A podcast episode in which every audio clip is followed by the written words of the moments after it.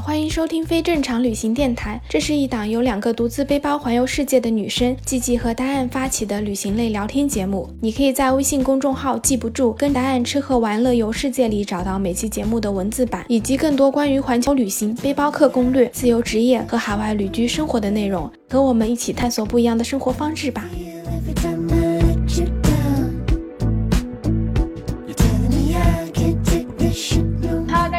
是季季，欢迎收听非正常旅行电台。这是一档横跨南北半球的旅行播客，带你用声音环游世界。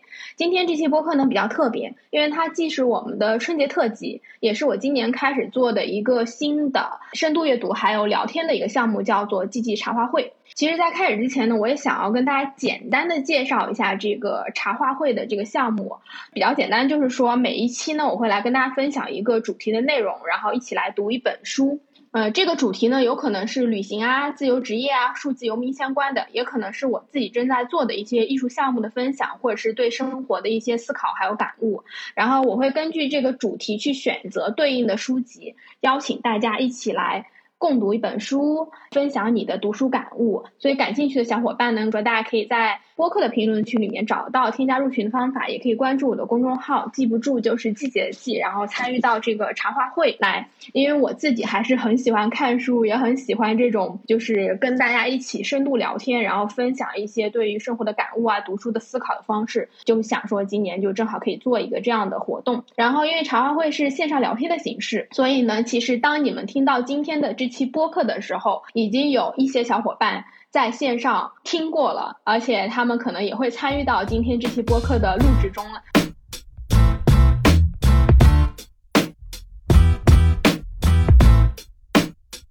欢迎大家来参加这个茶话会的第二期。然后今天的话题呢，其实是跟春节相关的，因为马上就要过年了，没有几天了嘛，所以想来跟大家聊一聊，就是跟过年相关的记忆，尤其是疫情之后的春节你是怎么过的。然后今天还挺特别的，也算是我自己做播客以来第一次跟这么多朋友一起来聊天。今天会有三位女生来跟我们一起喝茶聊天，然后我们欢迎一下叶子。Hello Hello，大家好，我是叶子。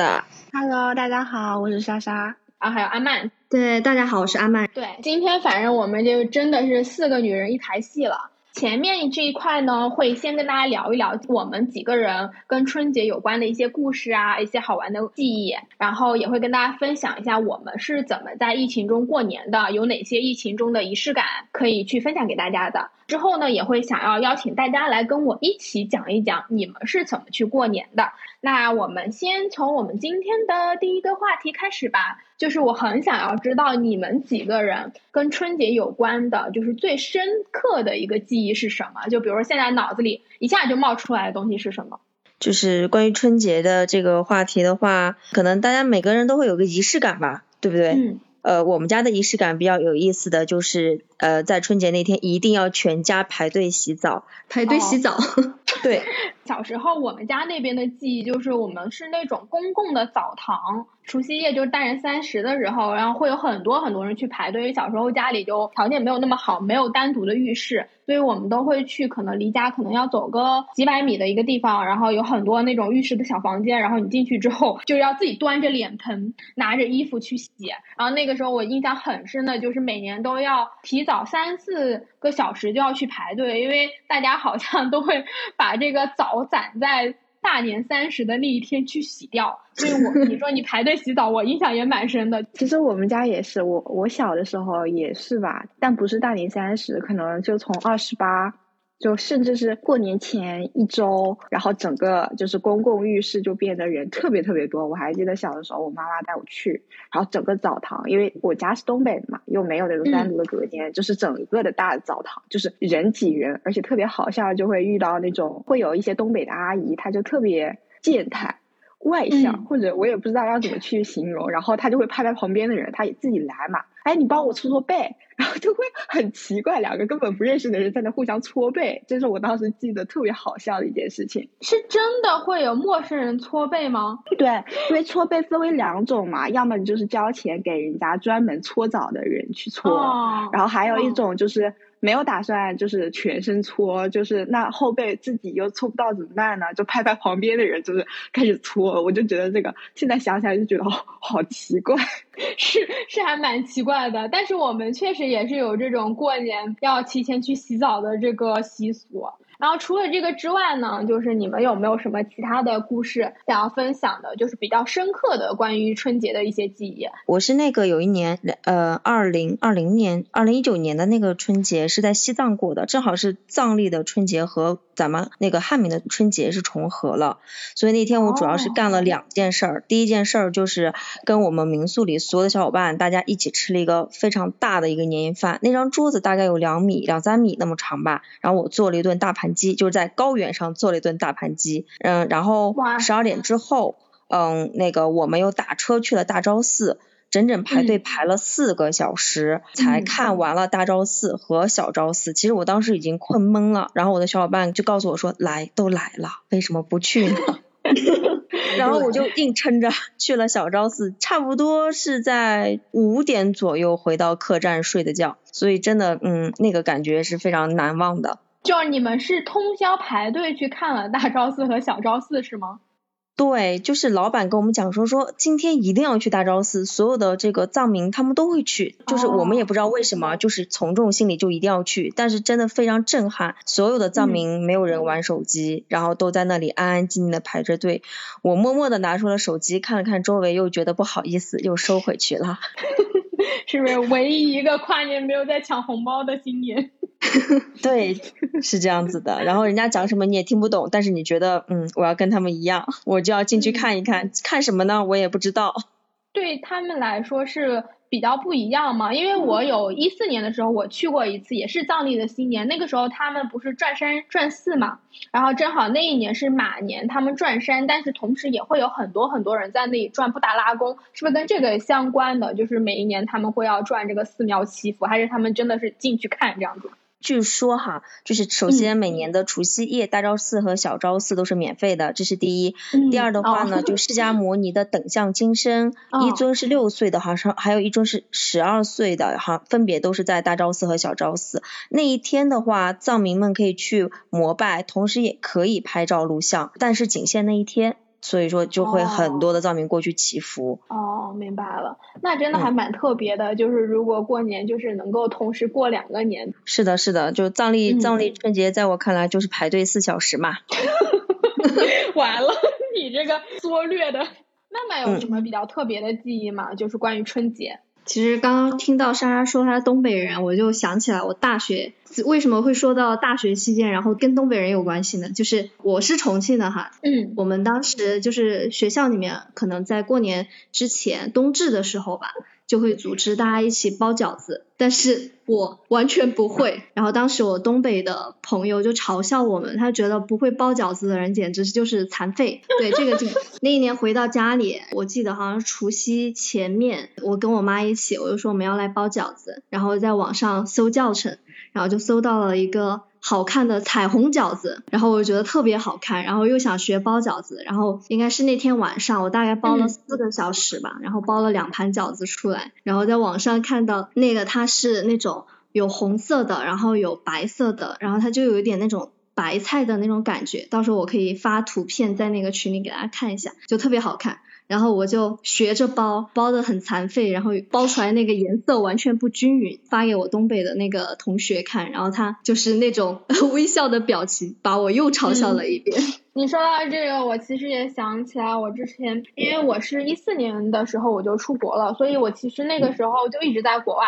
然后我是南方人嘛，南方人其实不太会做这种面食这种东西，我就不是很会。但是出国之后呢，就是留学生必备技能就是要学会做饭，所以那个时候我记得有好几年我们都在包饺子。有一年大概是一九年的春节的时候，我当时我的有一个室友是老外，然后他也来我们家。然后我们就在教他怎么去做这个，就是春节的这个饺子。结果每个人做出来都是那种歪七扭八的，最后大家就只能把所有的饺子都变成那种煎饺才可以吃，因为只要是水饺就会散掉，给饺子谋了另外一条生路。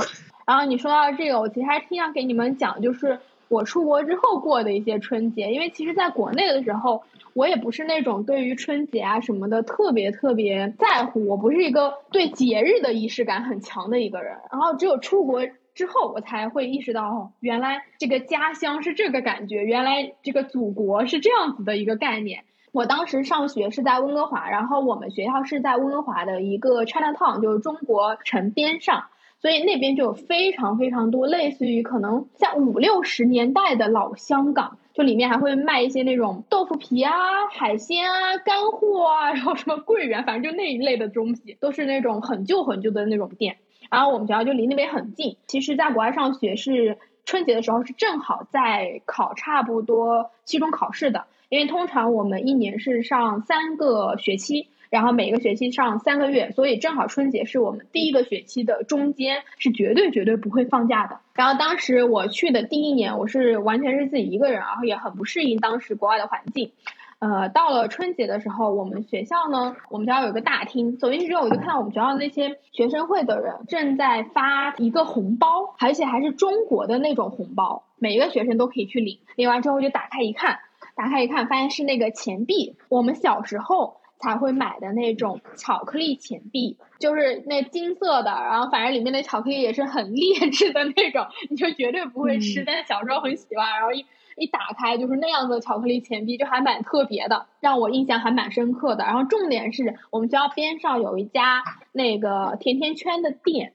它的甜甜圈店在春节的时候就推出了一个叫做 Chinese New Year 的 donut，就是 以中国新年命名的甜甜圈，然后放在那里，那个也非常非常好玩。就是我第一次知道，原来甜甜圈还可以这么做。这是我在国外过的第一个新年。然后之后呢，我忘了是一九年还是一八年的新年，当时我们家。有非常非常非常多的朋友一起来我们家聚会，因为其实，在国外的话，你留学其实很难有很多朋友，就是 你可能认识的人非常多，也就是十个人，两只手数得过来的。然后那一年就来了挺多朋友，我们当时就一起在吃火锅，然后聊天喝酒，而且当时我住的地方底下有两个越南的男生，然后这两个越南男生他们以前是 bartender，是调酒师，很多越南裔的，他们其实也过这个中国的新年的。因为越南那边，包括印度尼西亚那边有很多很多的华侨什么的，他们其实对于中国文化的保留比我们还要好很多。他们是真的会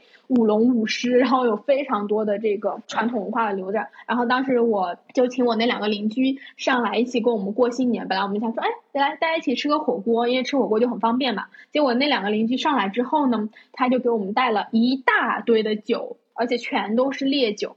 结果 我们几个人边吃火锅，然后边聊天。那一天晚上到最后都不知道自己在干什么，就疯狂的在唱那个后街男孩的歌，就是 一群人就在这个楼里面大呼小叫，然后就开始唱，唱到了凌晨差不多四五点钟的时候，大家说哎呀不行不行要去睡觉了，睡到了差不多七八点，因为那个时候正好新年是周末。所以我们就说，哎，起来之后呢，那我们要去滑雪。结果我是认真的，通宵晚喝了非常多的酒，然后还跑到了离温哥华差不多开车要两个小时的地方去滑了一次雪。那一整个新年，我感觉我自己整个人都不太好，就是 喝多了，然后去滑雪，然后又通宵。然后滑雪的时候，我都感觉我自己是飘着的，我也不知道是我自己滑雪的技术提高了呢，还是我自己也感受不出来到底在滑什么，就整个人就是飘飘欲仙的那种感觉。所以这个是我自己印象真的特别特别深刻的一个新年。嗯，哎，莎莎有没有什么你印象比较深刻的新年？你是想要跟大家讲的？我记忆深刻的，我现在想起来，就是在我很小的时候，就是可能刚十岁左右吧。当时我们家过新年会去姥姥家过嘛，然后姥姥家是在农村，然后那个孩子们也很多。当时大家住还是那种土炕，因为土炕是用来烧火的，所以连着炕的它会有个烟管一样的东西，就是外面会有一个炉子，然后就是通着热气到外面去。然后我们这些小朋友呢，过年的时候就会围在一起玩儿。然后有了这个炉子，好像不拿它干点什么，就总觉得有点 亏是吗？有点没有点亏。然后当时我们几个，我还有我的三个哥哥姐姐们，然后就开始就是洗那个土豆啊、地瓜啊这些，把它洗干净，然后把土豆然后切成薄片，就贴在那个，就是把那个炉子外面都擦干净了，然后往上去贴。然后后来那个土豆就变得就是很薄，然后又很香的一片一片。然后那个地瓜呢是藏在炉子里面的一个地方，就是那个地方没有火，然后但是它那个温度又可以把它烤的很很熟、很焦、很香。然后当时就大家一群人围着，大晚上就什么也不干，就在那边吃边切那个土豆片。然后就是一直从已经吃完晚饭了嘛，然后就是大人们在那边聊天，然后我们几个就围围在那个小炉子旁边，也不知道干什么，反正就是就一直在那边吃，一直吃，一直吃，就可以吃到大家都 都都已经困了，然后这才算是结束。然后还有一个我觉得比较有意思的，当然不是年三十当天，就是是在稍微往后，就是元宵节的那边嘛。我记忆比较清楚，是我还超小一个的时候。然后我家人就会把我裹得像像企鹅一样。然后我我们那边小朋友有一个习俗，就是不知道大家有没有，就是会提着花灯出去玩，就就是从家里，然后一直提着那个灯去城里面，就是有放烟花的地方去玩。然后我还记得当时我特别中意的一个灯是一个莲花灯，就提着那个莲花灯，我都觉得就自己就像是那种哪吒传奇的再世哪吒，就特别特别美，就走了这么一遭。这还挺好玩的。哦，我我也印象很深，因为我有一年去漠河的时候，好像是也睡那个炕，就是你说的那种，它那个墙壁就有那个炉子可以烧火。哇塞，我真的简直了，觉得怎么世界上有这么伟大的发明？就是你可以在那个床上滚来 滚去，连墙壁都是热的。你不知道南方的冬天有多冷，我当时就觉得哇塞，东北人好幸福啊！就是去东北之前，我知道东北有暖气，然后我也知道啊可能会很热，我还问过朋友，朋友说你在家就穿一个什么长袖。我去了之后，我就发现，在漠河那边就零下三十几度，当时是在北红村，就一个很小的村子，零下三十几度，你只需要穿短袖，如果你穿了长袖，你就会热的冒汗。哇，那室内温度有三十度了吧？我感觉有二十七八度的那种。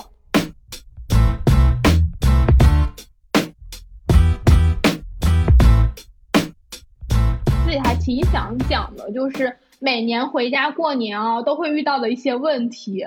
我从一四年出去，然后我到一九年疫情的那一年，就中间有五年我都没有回家过过年，然后就疫情那年回去了。其实一直都不怎么跟我爸妈一起住，所以我每次回家我都觉得我超级不适应。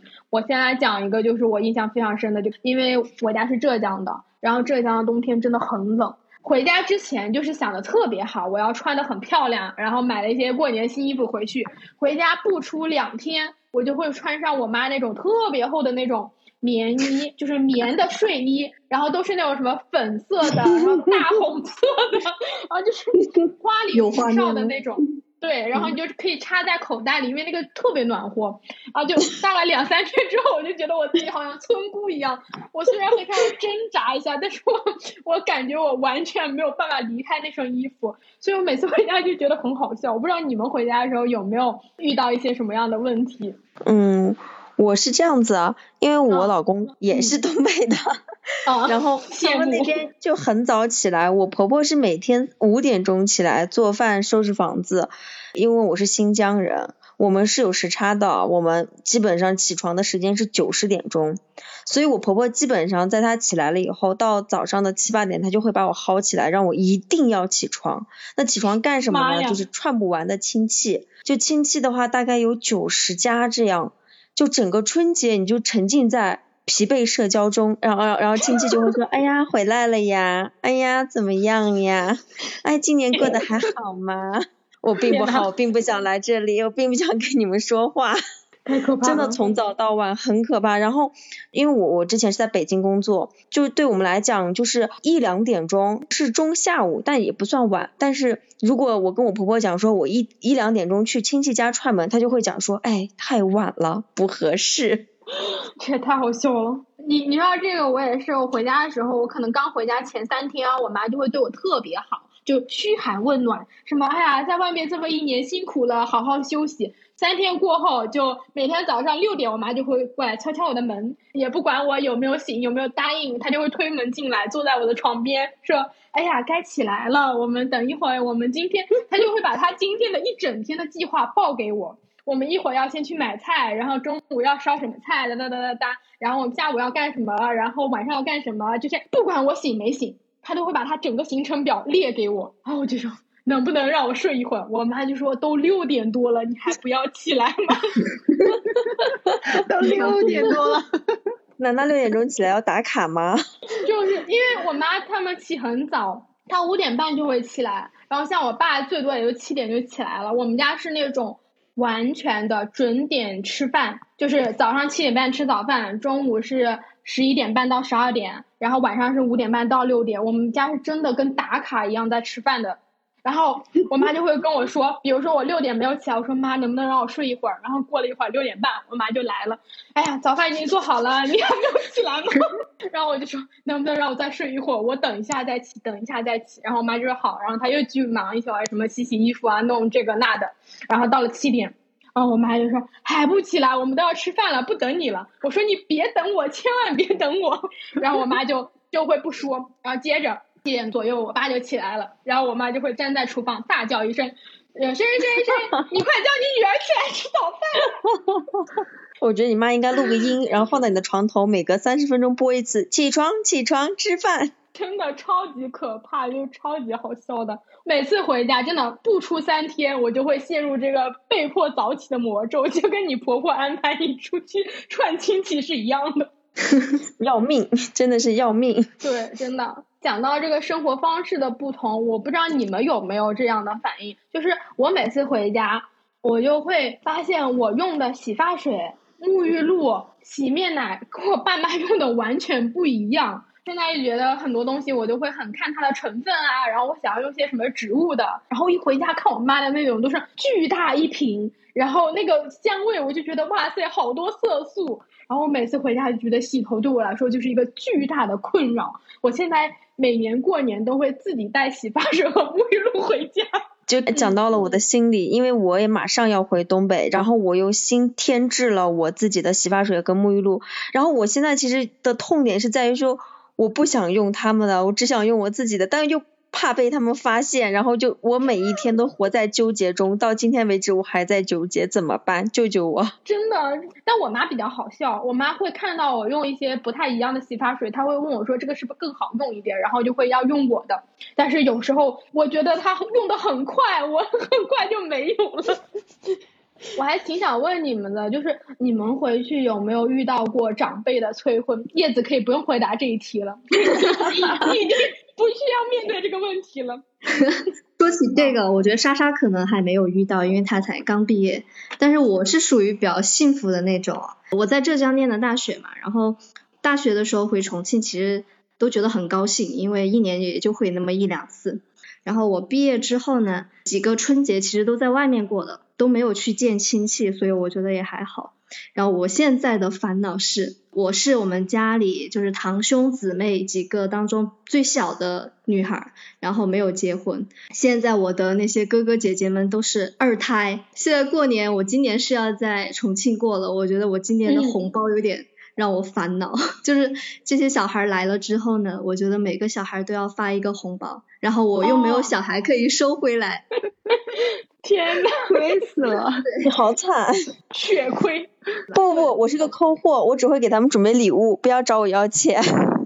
我们家还好哎，虽然说出来很不好意思，但是我到现在还在领红包。真的，真的，我们家是那种只要你不结婚，然后你就永远是小孩儿，然后你就可以领红包的那种，所以我就非常非常开心。羡慕，但是我们家红包很少，我记得很早之前他们就已经规定了，一人只发一百块，就意思一下，所以其实也没有太多钱。但是小的时候那个钱是会给我的，我觉得哇塞巨款，就非常开心。然后我们家其实也不是那种会直接催我的那种，都是那种很委婉的。我记得我一九年底就二零年的那个春节回去的时候，呃，我奶奶就过来说。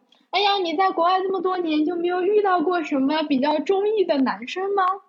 然后我就嗯，你知道我奶奶已七十岁了，然后天哪，这是什么对话？然后我就说好像还没有遇到。我奶奶说啊，那你要抓紧时间找一找了。我觉得那个那个那个那个男生都挺好的，因为我其实跟我们家里人关系都很好，所以我很多比较亲近的男生朋友很多都去过我家玩儿，然后或者说我跟奶我奶奶讲过我有哪几个朋友比较好，然后我奶奶就会给我举例。说那个男的怎么样？这个男的怎么样？你为什么不跟这个男的在一起？就是他到底哪里不如意？然后我就要跟我奶奶解释。然后最最好笑的，你知道是什么吗？因为我这不是一直都不在家里过年，然后其实我不在的时候，他们反而是最会议论的。因为其实我们家里人还比较放心我，不会当着我的面这样问，除了我奶奶还有我妈以外。我不在的时候。哦，那完蛋了！我妹就经常给我打小报告，说姐你今年又不在，然后他们又说了什么什么。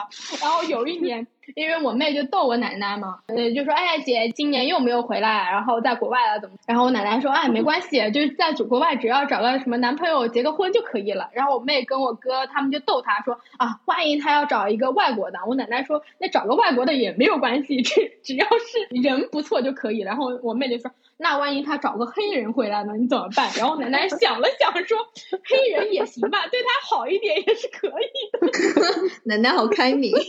对，然后我就觉得狂笑，我真的是快笑笑死了。我之前毫无压力，是因为我有个姐姐，就是我的表姐。因为我们家就是亲戚不是很多，所以我就直接管我的堂妹呀、表姐啊什么，我都是直接叫哥哥姐姐的。我的那个姐姐就也是年纪比较大，然后一直没有结婚，所以每年呢，他们告诉我的时候，我就说，哎呀，你看谁谁谁还没有结婚，然后我今年非常的恐惧，因为我那个姐姐去年结婚了，小孩子都生了，现在该你了。对，我今年就没有挡箭牌了，而且你知道吗？我觉得催婚最可怕的事情是什么？不是家里人催，是那种亲戚催，因为我每年回家，我妈就很喜欢拉我出去散步。被我妈称之为我们常年不交流，我们需要有一些时间是心与心的交谈，所以我每天下午吃完晚饭都要被我拉妈拉出去散步一小时。然后在那个散步一小时的过程中，因为我们家是属于小镇上的，可能有一半的人你都是互相认识的。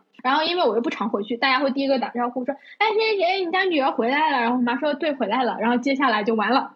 哎，你女儿现在在哪里工作呀？有没有找对象呀？如果我妈说还没有找对象的话，然后他们就会说啊，现在该找了，什么什么的，多大了？天哪，就是你走一路散一个小时的步，能被问十几遍，就是你都会遇到不同的人，然后每个人都要问一遍，然后就问到最后，我自己都觉得我应该找男朋友了，就非常可怕，真的是我们家那边是真的催婚，就跟那种随手问好一样。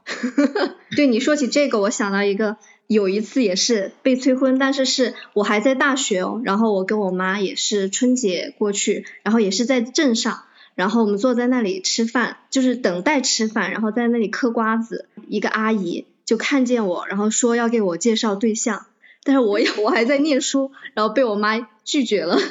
直接现场拉着我要去见那个男生，对，现场拉着你去啊？对对对对，就是很多人在镇上，然后吃饭，大家围在一起，然后就有个阿姨就在那里看，她相中我了，然后就说要给我介绍对象，就说马上就去看，这个还蛮好笑的。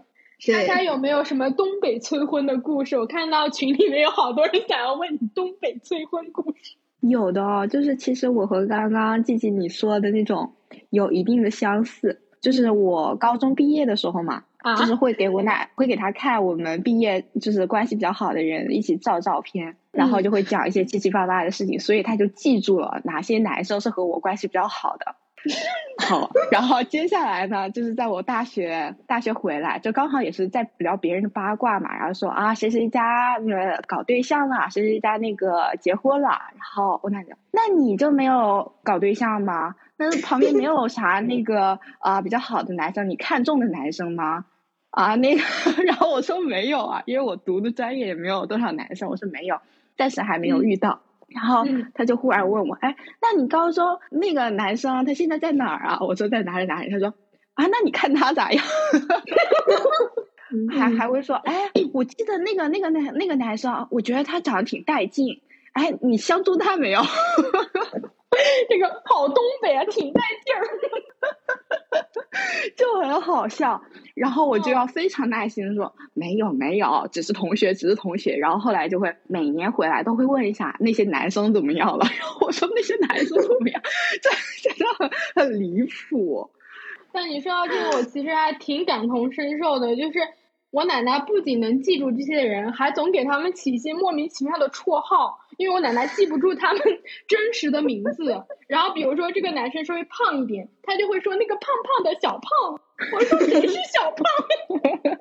我记得有一个男生皮肤比较黑，然后我奶奶我们用方言说就叫什么黑皮，就是差不多黑皮的意思。我就每天都在思考我奶奶到底在说哪个男的。但是你们有没有 CP？对，我后来学会了。就是我奶奶再问我这个男的怎么怎么样，我就跟他说人家已经有女朋友了，或者说人家已经结婚了，然后我奶奶就不说了。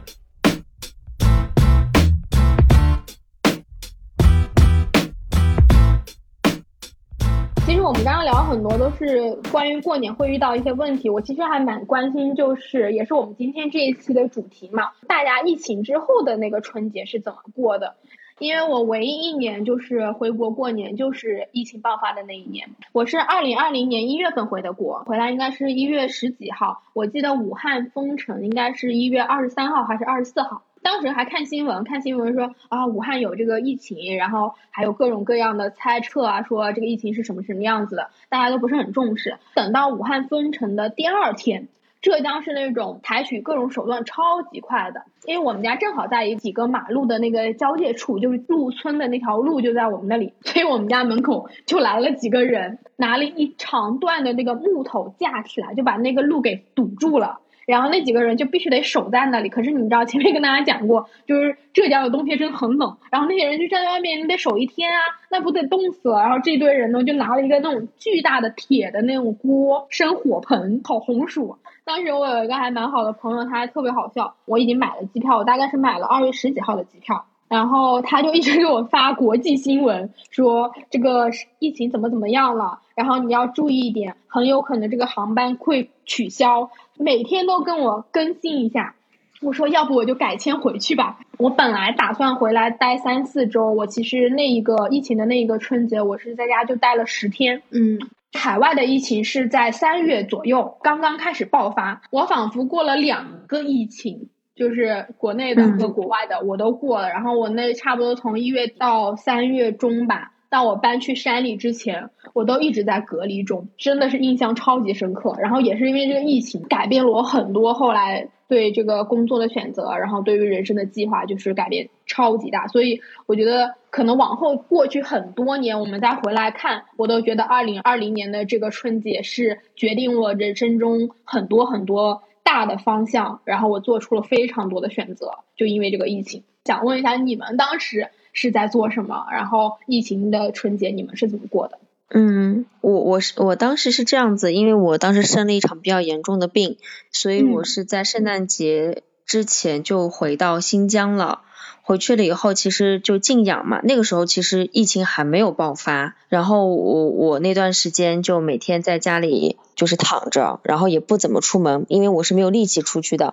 所以当时是一位非常非常好的一个朋友，每天会来家里面看我，就但凡他有时间，他就会来陪我，因为我那个病当时是不知道什么时候能好，呃，就有点像呃瘫痪的那种状态，就是丧失劳动能力，所以心情也是非常非常差的。所以呃，他每天。只要下了班有时间，他就会来看我，然后有的时候也会带我出去散散心，嗯，然后有的时候也会带我出去吃饭，所以就是我那段最艰难的时刻时光也是他陪我度过来的。然后后来也是我武汉那边回来了一个姐姐，非常的奇怪，就是 她的家人、她的老公、她的婆婆全部都感染了，但是唯独只有她和她的儿子没有感染，她带着她的儿子回来了。那个时候谁都不知道武汉的事情嘛，然后我还专门跑到他们家去吃包子。后来我妈妈就跟我讲说说还好你姐姐没事，不然那我们就废掉了。所以就是她老公和她婆婆感染这件事情是三月份我们就是稳了很长时间之后我们才知道的。所以那个春节对我们全家人来讲都是比较心惊动魄的一一个春节吧。是的。然后我说一下我那个疫情怎么过的。其实那那段时间不是刚刚就是开始有点苗头嘛，大家在传，但是没有确定。那会儿还没有放假，我记得春节前。然后我在上班，刚好那段时间有一点点感冒，然后有一点点发烧，那个度数也不高，大概三十八度不到。有一天中午我就去买感冒药，然后看到那个药店里面。就是还有最后一包口罩，但是当时其实我们都不知道要抢口罩这个事情。然后买完了之后，后面就是我有朋友就开始在说，就大家都在开始抢口罩了。然后我才知道我拿走了那个药店最后一包口罩，就是原价的价格买到了，是一个比较让我印象深刻的事情。那天还发生了很亏的一件事情，就是那天我们刚好要过年会，然后过年会大家抽奖，我当时其实是去了的，去了之后呢，就感觉自己好像有点发烧，然后就有点害怕，然后我就提前走了。提前走了之后，后来我的同事发短信给我说我中了一个大奖，但是我没有在，就没有领到，我就打车回家了。然后回到家我就温度就正常了，可能是因为我们吃的是火锅，本来温度就有点高。也太好笑了！但是你说到口罩这个，当时我出去之后，因为其实是先国内的疫情比较严重，我当时就有帮很多朋友买了口罩，因为当时第一个月的时候，就二月份的时候，大家都根本买不到口罩，而且很多口罩它都是不符合那个防疫标准的，一开始可能也来不及生产这么多，然后我就帮好多朋友买过口罩，就在那个国外的官网上买，你知道那个价格真的。我第一天看就是什么 N 九五的口罩，我实在印象太深了。我第一天看那个是六十几刀，然后一大包。我问我朋友说你要不要要，然后他还正在犹豫。第二天的时候就变成了七十几刀，然后他就说那你买吧。等我去买的时候就变成了八十几刀，然后我就以八十几刀的价格帮他买了。过了几天，我有另外一个朋友想要买口罩，因为他想要买大批的口罩。他们是一个公司，他们想要捐给当地的一个医疗机构，可是他们已经买不到比较靠谱的那个口罩了，很多都是那种可能质量不是特别好的。然后他就问我，我帮他去看的时候，那口罩就一包已经涨到了一百多刀，非常的夸张。就是我我看着那口罩从六十几刀涨到了一百多刀，就是在短短的两三天时间之内。对，是的，当时我们都找。国外的朋友代购，然后价格也是一天一个价，一天一个价。嗯，对。不过比较好的是什么呢？因为我疫情那个春节，我不是还在家了嘛。然后当时其实大家没有那么意识到这件事情有那么那么的严重，只是说 OK，觉得说我们只是要在家待一段时间。我比较好，我家是我爷爷奶奶，然后我叔叔他们，我们都住在一起的。然后我叔叔家有一个棋牌室，就变成了我们每天都在他棋牌室打麻将。然后连打了十天，我印象好深的是，他们还在家里搞了一个烧烤炉，因为本来我们过年还说大家可以去外面烧烤，然后就买了一个烧烤炉的架子，结果外面也去不了，哪都去不了，然后大家就在房子里面烧烤，就每天晚上就自己穿肉串，然后开始在那里烤东西，烤的整个乌烟瘴气，因为一开始就技术不过关。虽然买了那种无烟炭，但是你扇一扇，然后油滴下去，哗啦一声，就跟那种 烤五花肉，就整个房子都跟被你点了一样。我记得当时我跟我弟弟、我妹妹，就每天晚上就围在那个火炉，因为那个火炉是全家最温暖的地方，其他地方你只要离开火炉，你就感觉你要被冻死了。然后每天晚上我们就在那里吃烧烤，然后喝酒。我记得大年三十的晚上，我叔叔还特别好笑。我叔叔说：“哎呀，这么多年没有回来了，我请你喝了好酒。”然后他就拿了一瓶五粮液出来，然后我、我哥还有我的一个弟弟，我们三个人一晚上把那个五粮液给喝完了。喝到最后，我都觉得我已经飘了，然后我强撑着跟我弟说：“你你服不服我？”就是，我弟就佩服佩服佩服，因为我从小到大就是他们都挺听我的话的。然后我那天晚上喝酒真的是。喝到大发，还一直跟我弟说一定要听你姐的话。其实那一年过年过的还是印象很深刻，因为就是因为疫情，然后让所有人都在家里嘛，然后其实还是花了挺多时间跟家里人待在一起的。是的，是的。我后来打麻将的技术都好了很多。真的。到了二零二一年的时候，我感觉大家其实就已经挺适应疫情的这个节奏了。那一年的疫情，我自己印象还挺深的。对于老外来说，圣诞节才是他们真正的新年嘛，他们就会聚会。嗯，当时那个省政府就颁布了一个条例，说哦，圣诞节你只能跟你的直系亲属聚会。直系亲属就是你必须得跟你有血缘关系的，就比如说你可以跟你的子女、跟你的爸妈，你跟你的兄弟姐妹都不可以，而且你还要在你的直系亲属中选择一户，就你只能去看这一户人，其他人你都不可以去看。然后就颁布了这个法令，虽然就其实他们都没有在 care 了，就根本没有在听。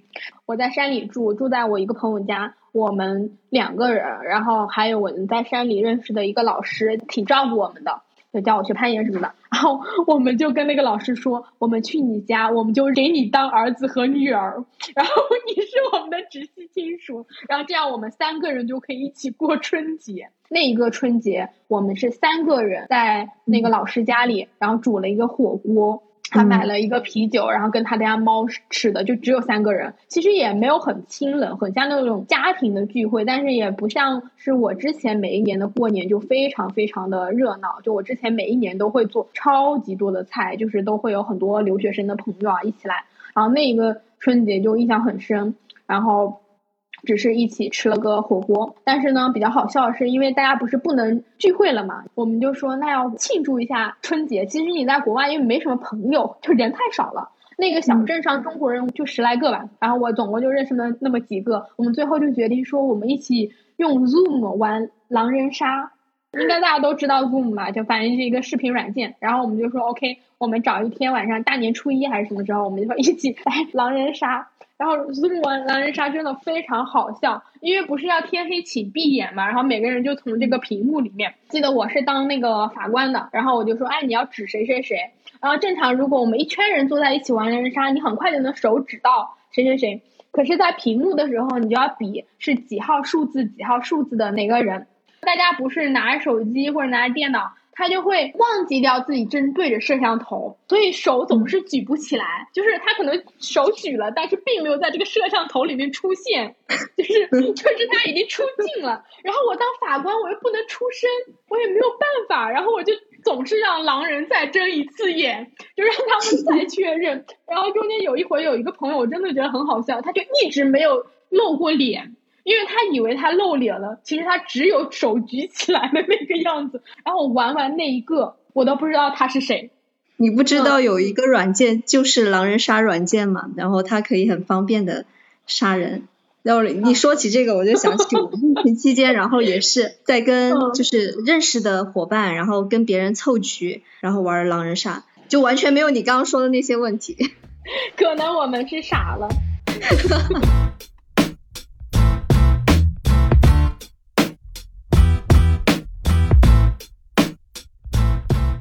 疫情，大家确实很多生活方式，包括你跟朋友联系的方式、跟家人沟通的方式都在改变。但是也因为这个疫情，好像创造出来了很多疫情中特有的这个仪式感。然后，其实这个东西也是我很想要在今天跟大家聊的，因为我自己会觉得，疫情这个东西已经慢慢进入了一个常态化。我们以后真的是要。去面对这个东西会一直存在，即使我们可能打了疫苗，然后这个可能死亡率会降低很多，这个感染率会降低很多。但是我觉得基于现在这个情况，就无法避免，必须要跟疫情一起生活了。所以我其实今天很想要来跟大家聊的就是在后疫情时代，我们要怎么才能创造一些就是仪式感，让我们的生活可能真的是可以过得特别一点，然后不会因为疫情受到太多的冲击。那个曼曼，你要不要先来讲讲你有没有什么特别的这种仪式感？就是在过年的时候。其实我上一期也有跟大家分享，就是我现在每年，其实疫情过后，我觉得这个想法让我就更加确定我要去做这件事情。这件事情就是我每年就春节的时候，我都会带你全家拍一张全家福。说起这个就有很多好笑的事情，就是我爸他是那种就拍照拍完两张，然后就马上哎别拍了别拍了就那种。春节的时候啊，我就会就给全家一个主题，比如说第一年的时候给大家说要穿一个有红色的元素。然后我爸就翻箱倒柜找了一个红格子的那个背心儿，然后就特别好笑，就是他拍照就会很随意，就拍完就走了。但是我就揪住他一定要拍，然后我就趁机我们全家福拍完了，我就会给他跟我妈单独再拍照，我就让我妈去搂我爸呀之类的，我爸就特别不好意思，但其实又是很高兴的那个状态。怎么说呢？就是春节我就每年都会安排全家人拍一次全家福，特别是疫情之后，怎么说呢？这种不确定感就是越来越多，然后我就要好好的跟家人在一起，然后要留下一些什么东西。我觉得照片就是最简单的方式了，所以我觉得这个是我每年春节，包括以后我都会去做下去的一个仪式感。嗯，哎，那我还挺想知道，就是你今年定的主题是什么？哎，我我正在想这个事情，我刚刚其实就在想，我觉得我今年因为是虎年嘛，我就想说要不要搞一个有老虎的元素啊什么的。那你爸穿豹纹吗？对，我就想戴一个什么帽子。叶子有没有什么你自己比较特别的，就是疫情的仪式感，或者说你自己过年的仪式感？嗯，我基本上每年会做三件事情，就已经嗯延续了十年左右了吧。第一个件事情就是呃写全年的计划，我基本上会在呃除夕那一天或者是除夕的前后两天，就一定会把这件事情完成。啊、然后今年呢，其实我记得上次季在做这个茶话会的时候，分享了他的那个子弹日记，还分享了他的本子，然后我非常快的买了这个本子回来，但是到现在为止，那个本子我一个字都没有写。对我就我一直在思考这件事情，就是它是我的一个非常重要的仪式感。同时我还会祈福，就是嗯除夕的那一天，其实也就是对着天空祈个福嘛，就是希望全家人能够健康啊，诸如此类的。然后第二个事情就是去见我非常重要的人。比方说，像我今年没有办法回家的话，那我其实也要打电话告诉他们我想对他们讲的话。因为疫情嘛，在这种情况之下，其实很多人是在失去得到和不确定这种混沌的状态下去平衡自己的生活和情绪。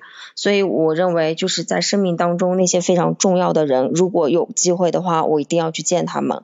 那如果没有机会的话，我觉得有一些可能没有办法讲出来的话，呃，我会写信或者是打文字，一定要告诉他们，这个就是我非常重要的事情。然后第三个嗯事情就是发朋友圈，就是我爸爸他是做饭做的非常好吃的，然后我觉得呃要一定要把这个全家人这种喜喜气的这种氛围一定要发个圈出来，所以每一年我们那一桌子菜基本上是上齐了以后，我们家是个特别大的大圆桌，然后大家就会全家人，包括有的时候亲戚就会站着、蹲着、侧着，用各种姿势把这个照片拍出来，然后修图修好，然后各种发圈，这是我们家就非常快乐的事情。你说的有两件事情也是我自己都会做的，一个就是全年计划，我是每年都会写的，这也是我在我的新年 list 里面的，就是我一定会写一个完整的新年计划，然后也是上一期跟大家分享过的，我在写计划之前就会先给自己类似于给自己写一封信吧，就是会讲一讲我自己想要成为什么样的人，然后做什么样的事情。然后你刚才讲到说见很重要的人，我我其实是没有办法 见很重要的人，但是我会给他们打电话，就是我会在卡着零点的时候给朋友打电话，可能比较重要的朋友，比如说我从高中就认识的朋友，然后到可能这一年对我帮助很大的一些朋友，然后我就会给他们打电话，跟他们讲说哦，谢谢他们。我其实很少会说谢谢，就是我打字我很 OK，但是打电话对我来说是很难的一件事情。我慢慢的，大概从一六年、一七年开始，我就慢慢的强迫自己去跟别人表达我的感情。所以我我也会做这个事情，就是告诉真的对我人生中比较重要的人。而且这件事情，我真的觉得疫情之后有让我更加明确一点。我疫情之后，因为我前面不是跟你们讲我在山里住了一年嘛，其实山里真的没有什么人，我才发现其实你人生中不需要认识那么多朋友，真正的会跟你联系的人，会关心你的人，就真的只有那么几个。你其实朋友圈是可以很精简的。就虽然开玩笑跟你们讲，就是说啊，我当时因为疫情就隔离了好多次，就是我真的两三个月都在隔离。其实你真实经历那个状态，还是有一点就是郁闷的，很烦人的，就是又下雨，然后又不能见人，就等于自己全天都待在自己家里。在那一段时间，跟我关系特别好的朋友，有一个很好的朋友，他会说：“哎，你最近过得开心吗？”我当时就很被触动到。还有我另外一个很好的朋友，他就会来问我说：“哦，那你觉得？”在国外待的不好，那你就回来。你要回来找不到工作，那你先来我家吃饭。就疫情这件事情，才会让我明白你人生中真正重要的朋友、重要的家人是谁。其实今天就是那个在我人生当中非常重要的那个人，也在线上有在听我们今天的这个分享会。嗯，真的就是非常非常非常的感谢我生命当中这些在我嗯很困难的时候出现的这个人，尤其是疫情的时候陪伴嗯我们走过来的这些非常值得纪念的这种记忆吧。嗯，对的。完了，我们怎么都要录成感动中国了？我感 觉 那倒也没有。对笑死了。接下来听听那个莎莎的东北仪式感。我东北仪式感就会比较简单一点啊，然后就是我还记得是我刚刚考研回到家，然后全部都是疫情封起来，然后从那年开始到现在，整个年三十，因为我不怎么看春晚，可能嗯看完几个小品我就结束了，我就会自己再再回来看电影，然后到时候会写一篇日记出来，就是总结说啊，这样过去的一年里面我做了什么东西，然后记录一些比较我会觉得对我影响比较大的事情。我的仪式感反正就是就是写日记，然后看电影，然后就这两个，嗯就是一直延续下来了。哎，我真的有一个朋友，他每年都会看《真爱至上我每年圣诞的时候都会看这个电影。》，我不行，我我永远要看不一样的电影，就是我这个人太需要新鲜感了。从一七年开始，每年都会做一个新年的读书，就是我新年的第一本书，我可能中间很多书都是乱选的，但是新年的第一本书我都是非常非常认真去选的。我记得一七年开始，我读的是《给青年失恋的人信》那本书，其实跟我在上期茶话会选的那个书有一点点像。然后一八年的时候，我读的好像是《拉美革命》，是张翠荣写的。我当时非常非常想要去南美旅行，所以我就读了那本书。所以我每一年的时候，在年初的第一本书，我都会去选择一本可能跟我新年计划相关的。因为我一八年、一九年的时候，我就非常想要去环游世界，想要去南美，所以这是我新年会做的一些事情。然后我自己会觉得有一件事情可能是很多人都不会去做的。我到新年的时候，每一年都会换一个发色。每一年都不同吗？大家可以去茶话会的群里面看。一九年回家的时候换了一个红色的发色，因为想说那个比较正经，然后也比较喜气，长辈应该会喜欢。然后对 长辈有什么误会？长辈跟你是同龄人，因为你们看我其他发色，你就知道我为什么选择红色，这已经很低调。因为我前面有染过什么灰白色的，染过紫色的，然后蓝色的、绿色的、粉红色的。让我有一年暑假回来，当时我的头发是灰的，就当时很流行奶奶灰。然后我去见我外婆，我外婆说：“你怎么头发都白了？” 我当时就非常的不跟我外婆解释，我外婆就跟我说：“你头发就跟我头发是一个颜色。”我去年在山里的时候，我染一个渐变的发色，我还扎了那个哪吒头，还给大家录了拜年的小视频。这个仪式感真的可以分享给大家哦，就是大家可以把自己拜年的这个做成一个 GIF 的动图，可以把这一张图片发到你所有的亲戚群里面，一次性解决所有的问题。就是又很特别，然后你感觉你又很有心，因为就可以区分开所有的群发信息。虽然我也是群发的，但是 你就感觉你有花心，你有花心思在做这个东西，就还蛮好笑的。这个也可以推荐给大家，可以做自己的一个拜年的表情包。这个仪式感满分。好主意。